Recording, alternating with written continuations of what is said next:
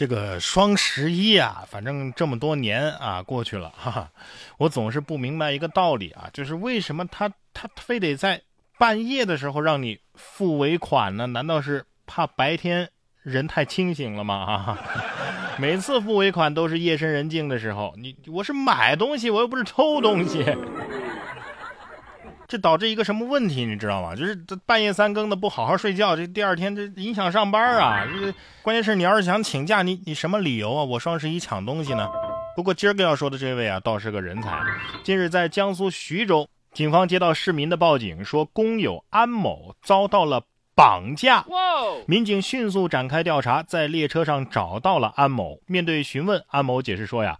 呃，我在淮安电子厂打工两天之后啊，不想干了啊，出于开玩笑的心理，我就吓唬我工友，说我被绑架了。目前安某因为谎报警情被刑拘，行政拘留七天。可以啊，三句话让民警为你忙了一天。不过这下也算是如愿了，是吧？有正当理由不用上班了。老板心想，亏你编得出来。下面这位呢，可能也是不想上班了，三十万年薪的工作都不要了呀。近日，安徽阜阳啊，一男子嫌自己的电瓶车速度太慢，但是又舍不得花钱换车，就将别人的高档电瓶车给盗走了。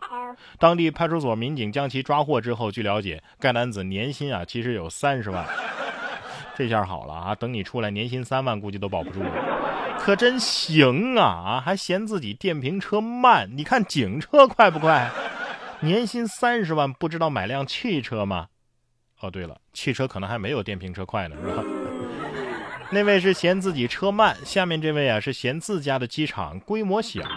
近日在重庆，养殖户杨先生报了警，说自家养殖场的鸡呀近期是频繁被盗。民警调查发现，该养殖场地理位置偏僻。每次案发前，鸡棚的监控都会被人用毛巾给遮挡。经过摸排蹲点儿，民警将两名嫌疑人抓获。嫌疑人陈某交代啊，他是临镇的养殖户，从五六年前开始呢，就找这杨先生买鸡。但是看到这杨先生的养殖场规模越来越大，品种啊也很好，于是邀约堂弟共同实施了盗窃。经清点，两名嫌疑人共盗走两百余只鸡。目前，两名嫌疑人被依法刑事拘留，案件正在进一步的侦办当中。呵呵，挺不把自己当外人哈，我把你当朋友，你却想偷我家鸡，为兄弟两肋插刀，为利益插兄弟两刀。你这是想扩充自己家机场的规模是吧？你要是想扩充存款的话，是不是得去抢银行啊？看来，即便是这个年代啊，偷东西的人依然不少，防火防盗依然很重要。除了防火和防盗，还得。防二哈，陕西汉中一女孩的奖状就被哈士奇给撕碎了，女孩当场崩溃大哭，拍打哈士奇。女孩的妈妈吴女士表示啊，女孩在学校呢得了科技创意奖一等奖的奖状，可是刚回家没一会儿就被家里的哈士奇给撕烂了，孩子气的是崩溃大哭啊。但是这二哈呢，反而是你越打他，他越开心。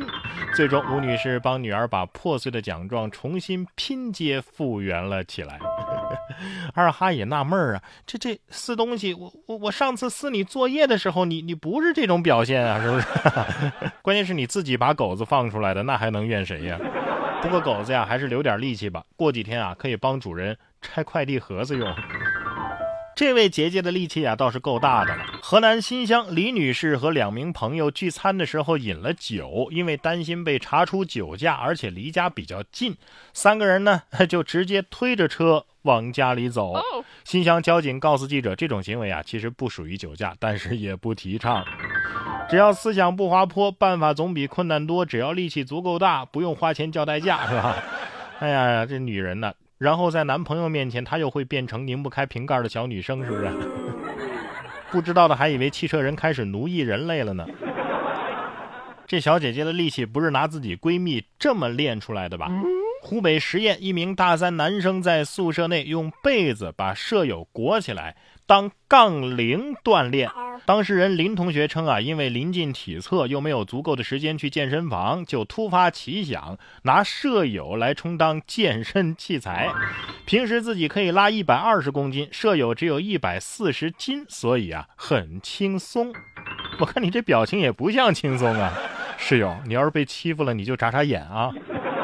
你们应该知道的，这这举器械要是举累了之后，通常这器械会被狠狠的摔在地上。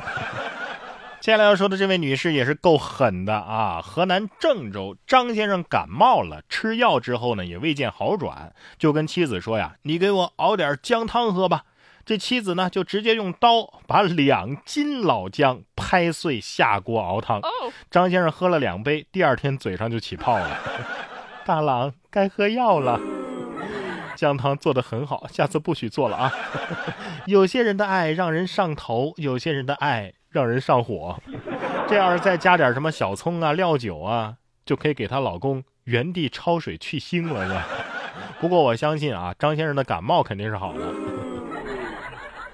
接下来要说的这位呢，也不知道是怎么想的。一位男子啊，在陕西机场航站楼值机柜台办理手续的时候，自称患有新冠肺炎，结果被医学隔离之后，却发现他根本就没有患病。他向警方表示：“我是因为好奇，就向工作人员谎称自己患有新冠肺炎，想看看能有什么结果。”所以你对你现在看到的结果还满意吗？啊？